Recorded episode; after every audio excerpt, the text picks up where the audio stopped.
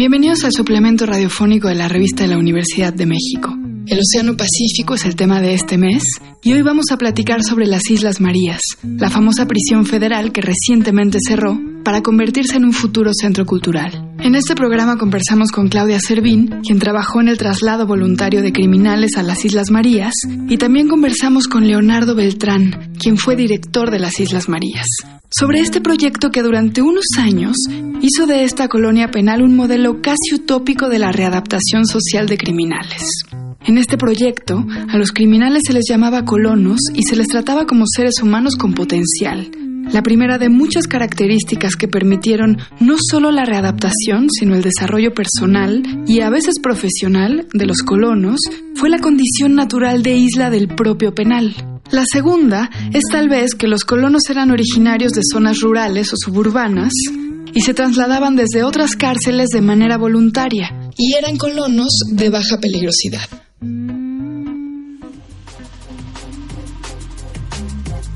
De repente nos tocó ver ahí a, a, internos al principio cuando llegaban y después al año era el mismo interno, lo veías, y sí se veía diferente. Le preguntabas qué tal, cómo, cómo estás en las Islas Marías, cómo es la diferencia del reclusorio del que vienes.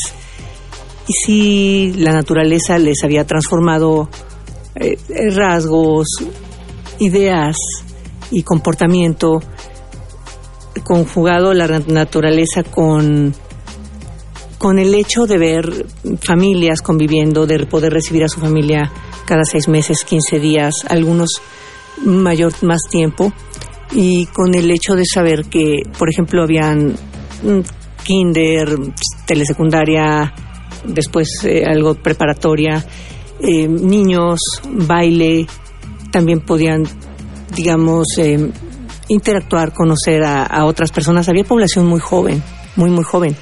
Entonces también pues, tenía la posibilidad de conocer a otra persona a otra interna en, Islas Marías, incluso, bueno, aquí Leonardo llegó a casar en, en el registro civil a, algunos internos con algunas colonas también y se propiciaba que no se que no se desunieran las familias y que tuvieran pues en lo que cabe la mayor facilidad para convivir y para para llegar después a su medio ya libres con una con una parte dentro de ellos pues más adaptada a lo que a lo que es la la el crecimiento el desarrollo personal y, etcétera no o sea sí se me hacía las Islas Marías a mí como muy muy muy beneficiosa para para cierto tipo de, de delitos y de y de características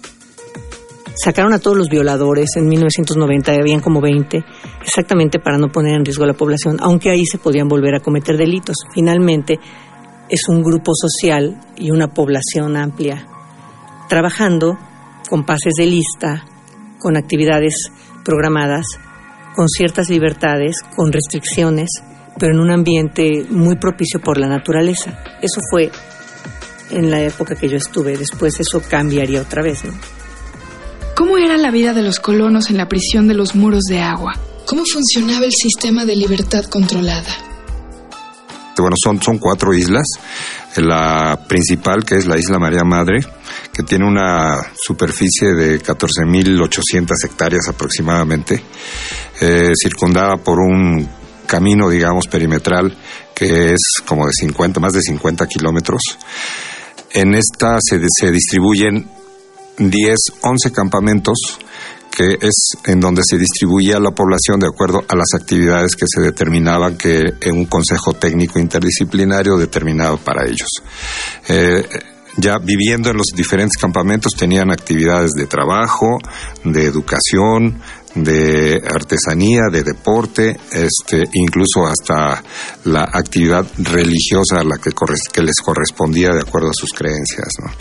Este, es, en esos 11 campamentos, y te los puedo decir casi, casi de memoria, bueno, el primero, que era el campamento Valleto, era donde se concentraban todos los servicios, donde se concentraba la actividad administrativa, en donde estaba la vivienda de muchos internos también, pero de prácticamente de todo el personal. Había otro campamento que se llamaba el que se Reguilete, donde estaba también un, un área pecuaria, de granja, de hortaliza, etcétera.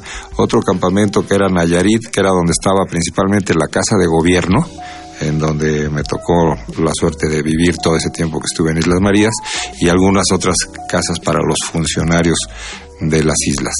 Este, posteriormente había otro campamento llamado Aserradero, que se dedicaba principalmente al trabajo de la madera con esa actividad controlada para no depredar mucho lo que era el medio ambiente de Islas Marías.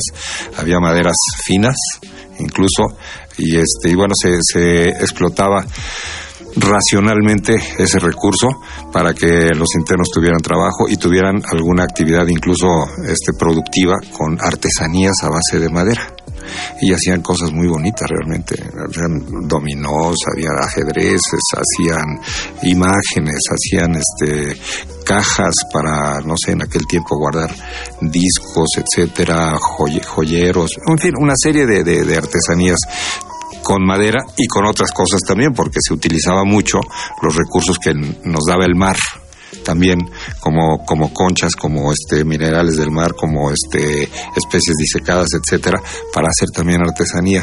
Eso se hacía por allí en, en Aserradero. Luego un campamento grande que se llamaba Bugambilias y que posteriormente se le puso el nombre de SICA, que era un centro de investigación y eh, en, centro de investigación agropecuaria, ¿no?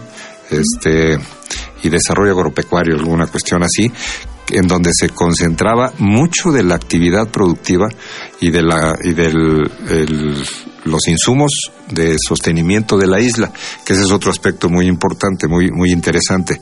Allí se, se tenían grandes áreas de cultivo para este producir todos los, los, los granos y todos los, los, alimentos del ganado que se tenía allí mismo en ese campamento. Entonces eh, se tenían alrededor de, de, de 300 cabezas de ganado. En ese tiempo que me tocó a mí, se tenía actividad porcícola con el, el manejo y el cultivo de, de cerca de 400 vientres porcícolas que estaban en plena producción y este y todo esto toda esta actividad se concentraba en ese campamento.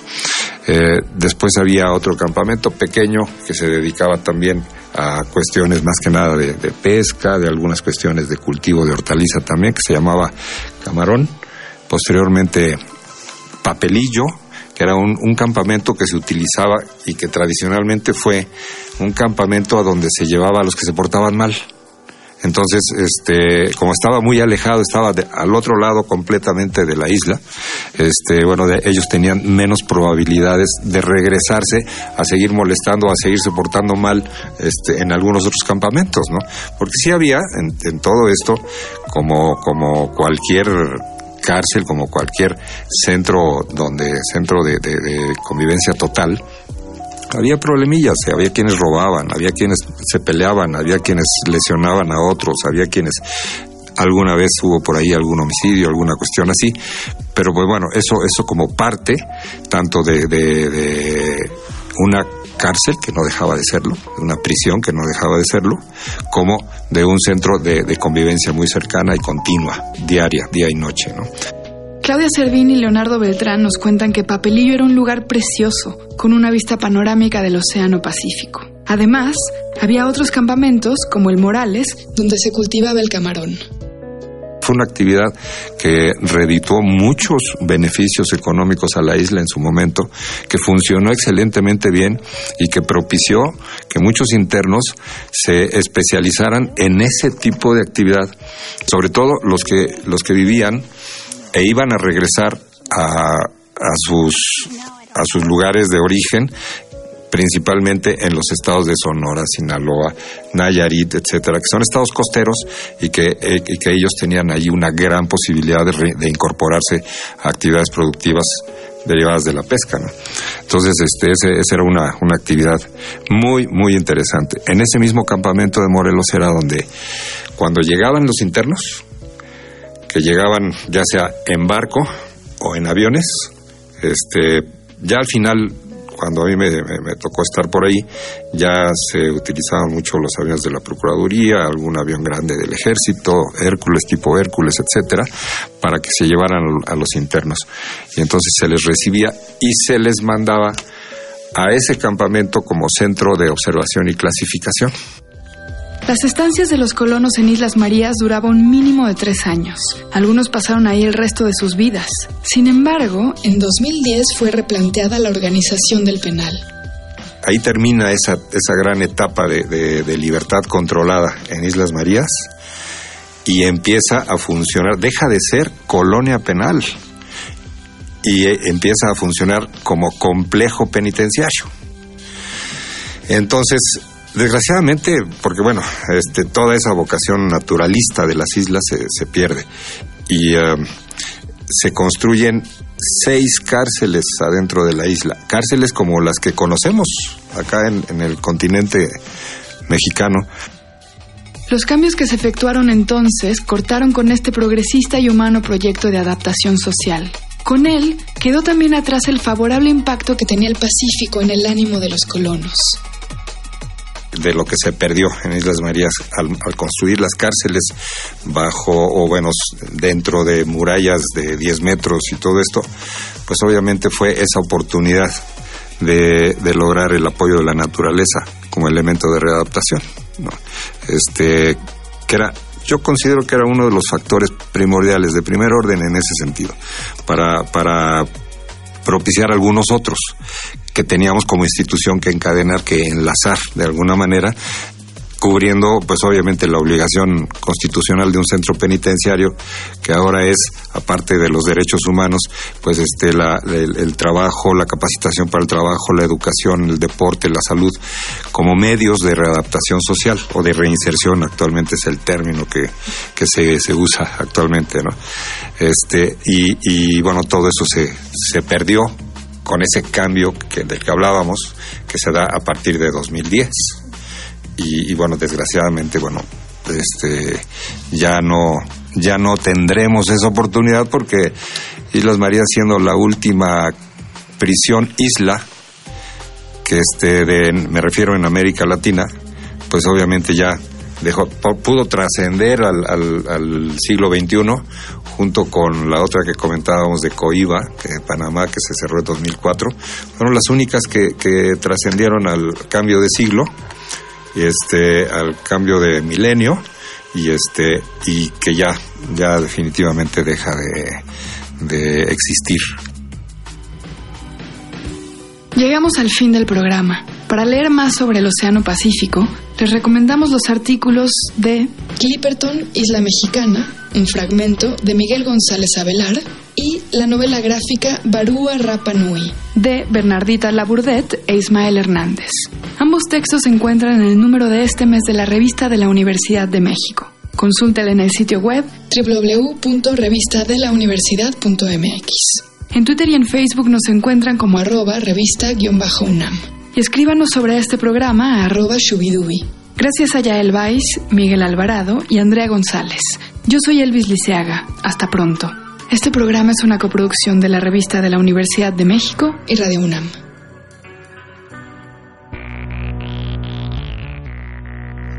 En el papel. En la pantalla. En las ondas. Y en la web.